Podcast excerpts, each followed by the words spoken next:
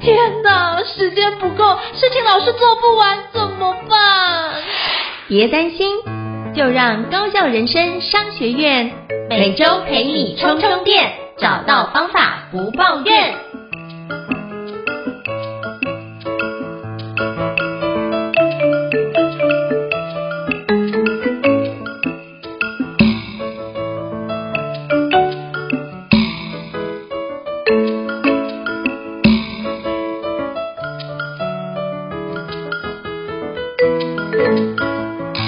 大家好，我是赵胤丞，欢迎大家来到高效人生商学院的新书访谈节目。我不知道过去大家对于报道的概念到底是都做给成人看的，还是都做给一般职场人士看的？那今天我们要介绍一本杂志，叫做《少年报道者》。那这一期呢的一个内容，我觉得是一个非常务实，也就是跟我们有非常密切的相关，叫做战争与我们的距离哦。那里面有非常大量就是讨论就是乌俄战争的一个内容。那我觉得这个内容非常适合就是一般的学生来做阅读。我觉得透过这样的阅读的实施，我们可以更加理解这个世界到底发生什么样的事情哦。那我们今天非常荣幸邀请到少年报道者的。主编邱少文主编来跟我们分享，就是这本最新的力作《战争与我们的距离》。让我们欢迎邵文主编。Hello，少文主编你好。Hello，各位听众朋友们，大家好，主持人好，我是少年报道者的主编邵文。是非常感谢，就是邵文主编的莅临哦。那是不是可以邀请邵文主编简单跟大家做一下简单自我介绍，让大家可以多认识您一些呢？好哦，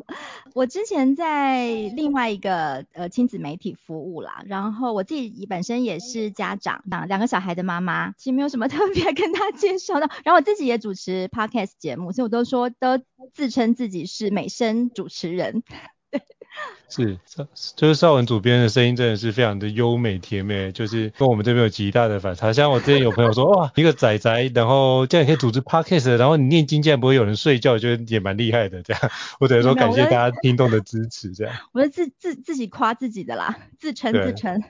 就声音真的很优美，真的，因为刚刚从那个声音听到，就觉得哇，真的是很适合主持，不不主持实在太可惜了。这样子。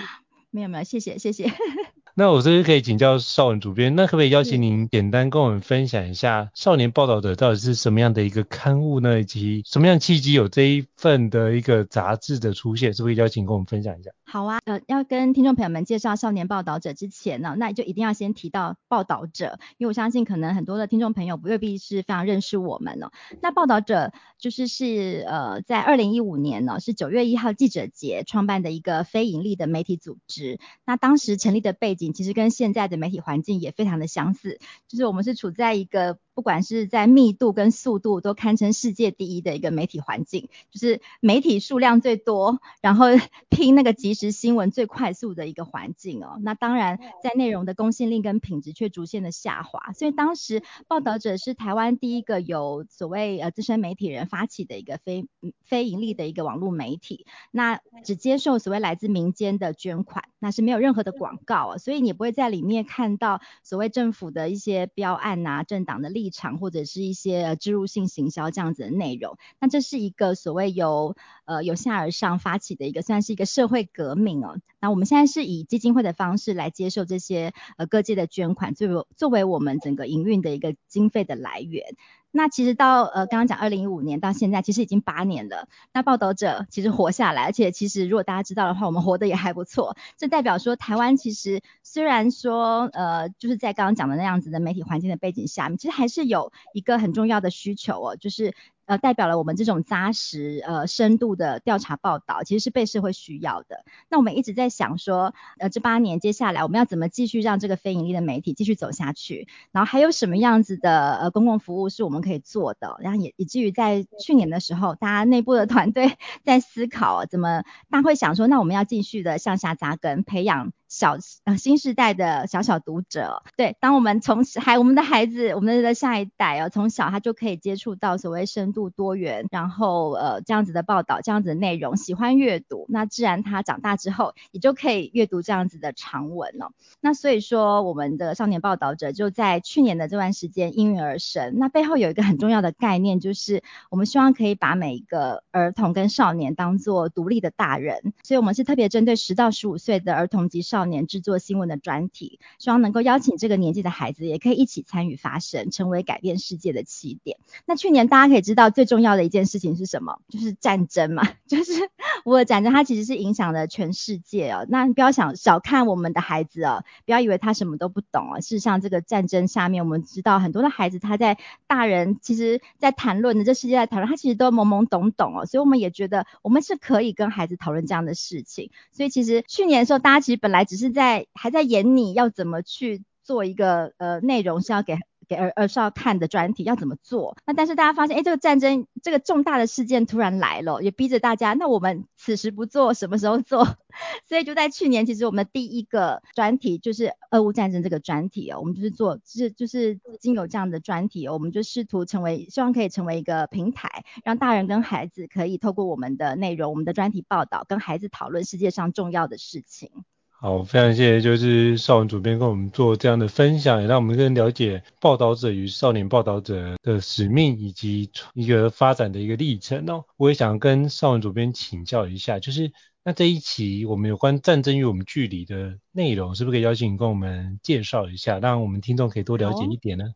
好，其实我们主要的内容是我们在网网站上的数位内容为主。我们团队成员人数很少，但是大家一直在希望能够思考怎么样把我们的内容这么用心，或是呃花这么多时间成本制作的内容，可以用多元的方式，然后让我们的孩子可以用不同的管道，用听的，用看的，数位看还不够，能不能用纸本的方式，也透过这样的方式让他们可以阅读？所以我们在这次也试图的做做出了一个呃，等于说是全台湾第一本呢。给儿少看的新闻杂志书，我们也不能说它是杂志。它其实，如果大家有看到这一期的我们的这个书的话，它其实开本，它是杂志的大开本，但其实它内容的内容的架构其实更像是一本书，所以我们称它为杂志书。那这个概念其实是当初我们的顾问呢，其实他是资深的媒体人，现在呃也是天下集团的编辑顾问黄哲斌先生，他给我们的建议，他其实概念是来自于英国的一个慢新闻公司，他出版的。呃，所谓延迟满足的这个杂志哦，它就是他们这本杂志卖得非常好哦，它里面就是在这一位求快的即时新闻的这个时代里，他们反而花了很多的时间去做这个所谓慢慢新闻，就是去厘清这个事件的过程跟结果，就是让它里面有更有脉络化的去呈现。那我们这次也是。呃，用这样子的概念来制作这本杂志书，把我们过去一年当中重要的新闻专题做一个精选跟重新的编辑，所以里面可以看到，我们是用战争与我们的距离，大家可能会想象中里面整本都在讲。所谓实体的战争，乌尔战争其实不是的，它里面涵盖了五个战争，从实体的战争到所谓，大家可以想象，战争其实不是只有真的打仗的那种战争，有很多心理上面的战争，包括可能货币的竞。过货币的战争、竞争，或是升学这种呃无形的战争等等哦，对，所以在里面做一个集结。那这个单篇看会是一个深度的报道专题，那你集合起来看，更像是一个新闻年鉴的概念。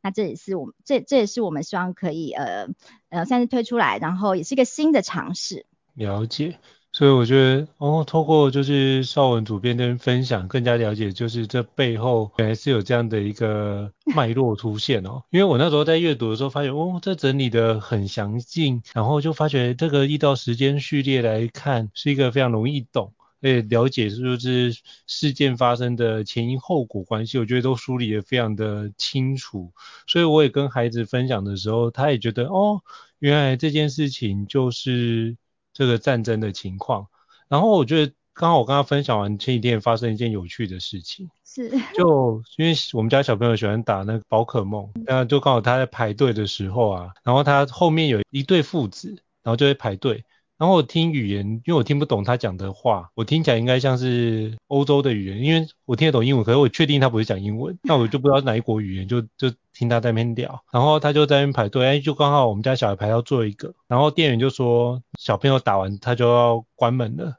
我就说可是后面那个就是从外国来，他可不可以请他多给我们一局的时间，让后面那个小朋友可以玩到，不然他排了。半个小时也是很辛苦，然后那个爸爸就很感谢我，然后就小朋友在玩的时候，我们就在旁边聊天。他就说他来自于俄罗斯，他也就是在那个时间，就是战争前，刚好就是来到台湾做相关的贸易的生意。所以我就觉得他就跟我聊到这件事，然后小朋友在旁边听到的时候，哦，是不是就是乌克兰跟俄罗斯打仗那个俄罗斯？他说对，然后就了解哦，原来他们是在怎么样来的，然后到底在这台湾怎么样维生，然后也这样小朋友也认识了一个新的朋友。那我发现，哎，小朋友蛮好的，就是可以透过英语来跟对方做交流跟沟通，他也慢慢练习，不要让自己用一个非常害羞扭捏的状态去应对，然后透过这个方式也去认识新朋友。那他们也跟我约定说，哎，那下次如果有机会可以带小朋友一起来玩，他也多了解到底俄罗斯是什么样的一个情况。而我觉得这个是透过这个故事，我我发觉就是孩子是真的听得懂的，然后是也因为这样有一个特别的一个。特殊经历，我想都可以跟大家分享一下。对啊，我觉得还蛮有意思。就大家可能觉得乌俄战争就是好像离我们很遥远哦。嗯。对，但是事实上，像我们在这次书里面，大家如果有机会阅读我们的书的话，其实我们的第一篇就是在讲俄乌战争，然后我们开头其实也是用人物的故事来开场，嗯。因为我们还是觉得人物的故事是在新闻当中会对孩子们来说是最容易接近，也也最好让大家可以。呃，就是接近这个专题或者这个认识这个事件的一个一个入口。那里面其实也有点像是 刚刚那个主持人呢跟我们分享的故事哦。那我们的第一篇其实也是这个正大。呃，国际事务学院副院长这个魏白谷教授，他跟我们分享他的乌克兰朋友，那也是我们在无意中采访过程当中，因为我们这次关于这个战争，我们其实特别去访问了很多学校小朋友的关于战争的疑问哦，其实很多都是你想不到，因为现在很多我们知道有有些地方就在教你怎么做一些民防啊，或者什么的一些演练，可能在那个时候，其实早在那个时候就有。孩子们，他就是在问说，哎，那如果呃真的有战争打过来怎么办？或者甚至是战争的时候那些宠物动物怎么办？等等的，很些很多疑问是我们大人根本没有想过的。我们本来只是想要去请教呃这个魏老师，可能怎么去回答孩子的疑问的过程当中，他也跟我们分享他的乌克兰的朋友，那真的就是在。乌克兰当地的一个基可茜科教授，那那个时候是他开启，因为呃魏老师他是俄罗斯呃文化的专家，然后他刚好认识了这个国外的这个朋友，然后他也告带他怎么去认识乌克兰的一些文化，让他才知道说原来两国之间的一些爱恨情仇，为什么？他那时候很早就是就跟我们说，就是乌克兰的文化下面他们一定会四十，就是会顽强的抵抗等等哦，那包括那时候一度这个。教就，乌克兰这个教授，他的朋友失联，他也超紧张等等的一些故事。那我们就觉得哇，我们也听见他讲的过程当中，也也好替他紧张这样子。那我就觉得在新闻当中，这个很多的人情趣味的故事啦，所以我们这次的五个战争，我们也特别用人物的故事来做开头，对，也是这个原因。了解，我发现真的是，就是透过这方式真的非常有临场感，而且就是在读的时候，其实小朋友真的能够都能够理解里面的一个情况，而且有图片、图文并茂的方式，也更加说好的去理解。那我透过这本书的阅读，也让孩子去看一下到底战争长什么样的，我也去找了一些影片跟他们分享。那我会跟他说，就是这个东西是世界发生的事情，那我们现在的状态并没有遇到这种情况，那我们可以。感恩之主，然后就这个方式就跟孩子们分享如何去珍惜所拥有的一切，我觉得这也是蛮好的角度哦。那我也想请教邵文主编，就是那在编辑这样的一本书的时候，就战争与我们去，有没有遇到什么样的一个挑战呢？以及团队要怎么样去克服这样的挑战？是不是可以邀请跟我们分享一下？因为这次的写法很不一样，对不对？那是不是可以邀请跟我们分享一下这一段？嗯，应该说这次的。呃，这本杂志书的出版，其实对于我们团队来讲，以及对于出版社来讲啊，我们其实是找商周呃出版一起一起合作的。其实，因为杂志书本身的概念在台湾就没有人做过，其实它到底是要以杂志的形式来贩售，或者是书的形式来贩售，本身就比较难界定。因为杂志可能是比较多是走订阅的，然后书籍可能就是一般通路的出版，所以其实包括在整个的定位上面就。就是就花了好一段时间的磨合，那当然我们呃要怎么把这些内容集结成册，我们其实最后找到了就是这个战争的这样的包装，因为它就是去年整年大家想象当中最重要的一个关键字。那刚好我们其实也把我们呃我我觉得就是怎么去把这个战争的主题软化，让大家不要觉得战争一来呃不是这么遥远，二来不是这么可怕，或者是它。嗯，怎么样更亲近我们的孩子，觉得他是你有兴趣去更理解他。那所以我们当中其实找了包括说病毒战争，就是之呃在这一段期间里面对大家很有感的这 COVID-19 的这整个的疫情也是席卷全球的一个风暴。那再来可能另外一个是呃登月计划，太空的竞争，这个有些天文迷的孩子哦，或者这个其实在美国。呃，相隔五十年之后，重新又启动了这个阿提米斯的登月计划。包括最近，如果大家有关注国际新闻的话，印度也发射成功的登月哦。那这这暗藏的是另一场太空的战争。那包括大家可能暑假，我想可能很多的孩子不知道有没有去日本玩呢？我周边的朋友全部都去日本玩。日币贬值非常厉害，我不晓得孩子有没有感觉，或许这些都是我们后来觉得这些的主题都是试图的，可以让孩子在生活当中哦，不管是自己有感觉，或者是家人诶也可以试图的去跟孩子聊的一些话题。这个日币贬值下面，你所感受到的一些变化，你在买东西买得很开心，或者是你在看日本动漫之余哦，你可能可以多想一些的事情。那我觉得最多的孩子在看完这本书里面，最有感觉的反而是呃这个升学的战争了，那个。不是一个实体的战争轰炸，但是可能是我们台湾的孩子从小到大都会面临到的一个心理上面的一个一一个压力哦。那个从从出生开始的那个竞赛的这个事情，也可以跟孩子来做进一步的讨论。尤其在去年九合一的这个市长选举当中，我不晓得 主持人有没有印象，那时候战学历是那去年选举当中最大的一个话题哦。所以我们就发现，哎，这整个把它串起来哦，所以才用战争这个主题来包装，也觉得还蛮合理，不然。但当当中整个整个编排都必须重新的调整过了，嗯、但但是后来找到了这个主题的包装，就是大家会觉得，哎，其实好像还蛮顺的，也可以从有形的、无形的战争，然后最后呢，跟孩子来讨论他自己呃面对到的这个升学的这个。战争，尤其大家，我们台湾孩子可能对于顶大生，媒体上很多顶大生的光环、焦虑或是压力哦，这些都可以从孩子的角度跟他们做很多的讨论哦。那事实上，在阅读我们的这本书籍当中，就刚就像刚刚我说的，它是五个不同的专题。那其实单篇来看都是可以，你是不用从第一页 翻到最后一页这么严肃，把它当教科书还要划线来看了。我觉得是反而是可以轻松一点呢，家长。谈到什么样的话题，或者是孩子如果有兴趣拿到这本书的时候，他其实是可以先轻松的翻阅，挑到里面，甚至图画最多，我们里面还有漫画的部分，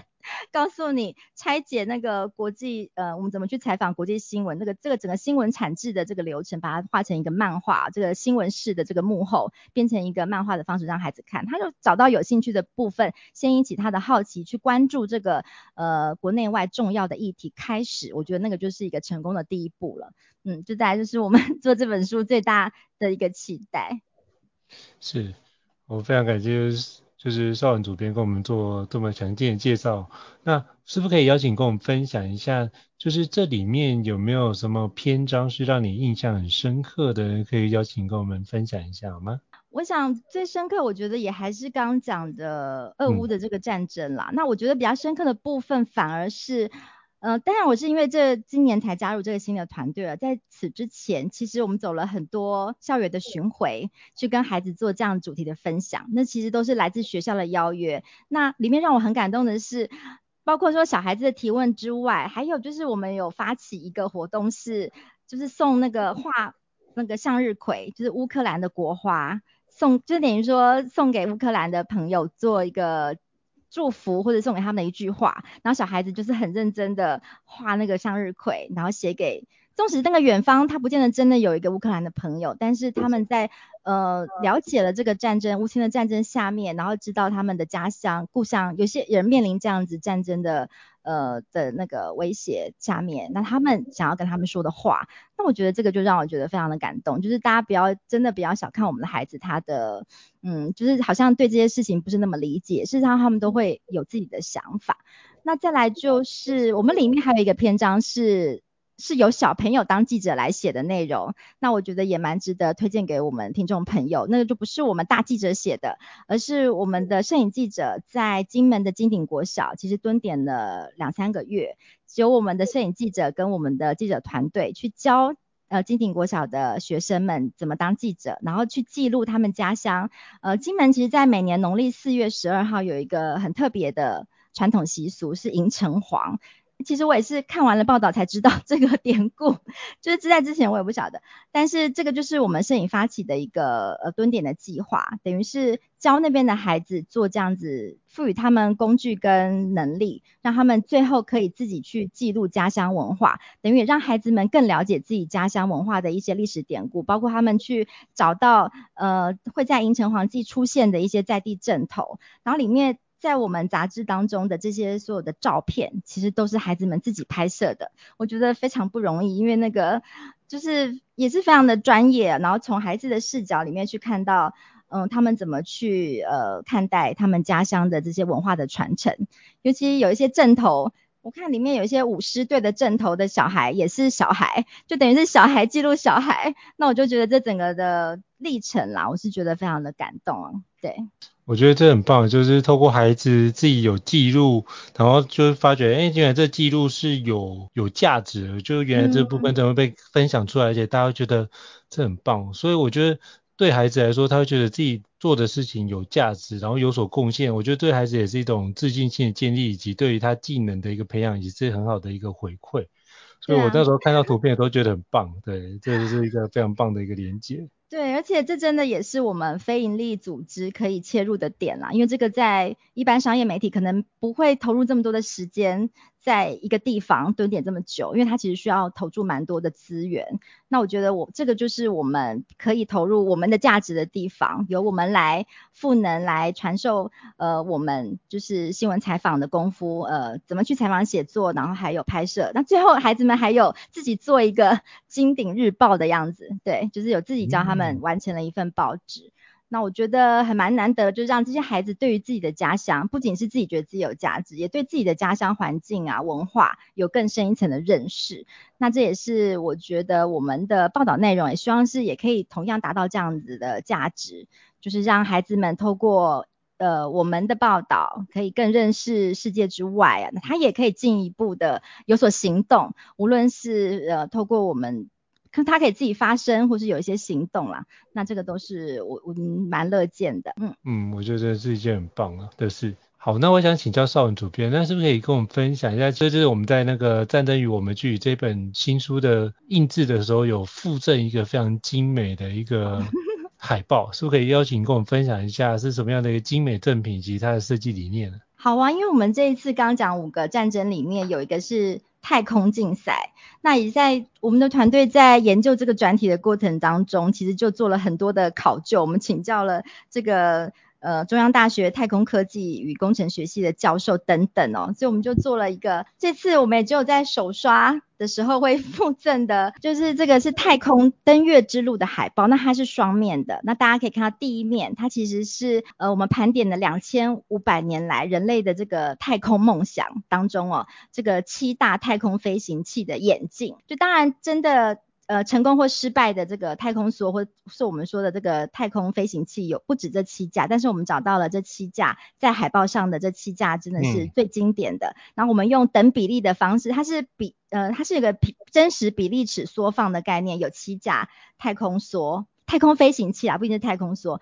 对，然后呃，这其实最早从西元四百年前，其实一架小木鸟。就是最早是根据是这架木鸟飞了三百公尺，是史上第一个运用火箭原理的飞行器。然后到这七架当中，其实在最中间最大架的，其实是首次完成人类登月任务的农神五号。那它是在阿波罗计划当中成功登月的，是这一只大大的。然后在最右边是最新型的，是我们美国呃刚刚讲的重返登月之路的阿提米斯计划里面的太空发射的这个系统。那里面我觉得天文迷看到应该是会很疯狂吧，因为它里面就有很多的细节是比较真实的这个呃太空飞行器所所设计的。这个做对，就完全是一比一等比例的去缩放的一个这个飞行器，然后它的一个演进的历史。那这一面是这个太空飞行器，另外一面是人的。那我觉得人也非常有趣，就是十二个，目前历史上总共有十二个人成功登上月球。那可能我们都只知道阿姆斯壮，但事实上其实不只是只有他，那其实有十二个太空人在我们这个。在我们的另外一面呢，大致十二个太空人，我们都把他的名字列出来，还有他都有一些很有趣在月球上做的事情，他带的一些特别的东西上月球是我们不知道的，那里面都有把它写下来，我觉得蛮有趣的。例如说，呃，这个约翰杨他是六度上太空，他还曾经夹带违禁品上太空，是带什么违禁品呢？是牛肉三明治啊，这是不可以带的。对，然后还有呃，这个美国首位进入太空的这个艾伦雪帕德，然后他在月球上。他还挥了两只两杆的高尔夫球，那甚至是有人留了一张全家福的照片在月球上面，等等啊，我就觉得有一些细节就留待听众朋友们 看到的时候可以细细去咀嚼，我觉得还蛮有趣的。对，那这海报就是我们首刷的时候是限量赠送的，就会对，所以大家在购买的时候就不要忘记去选这个有海报的这个版本。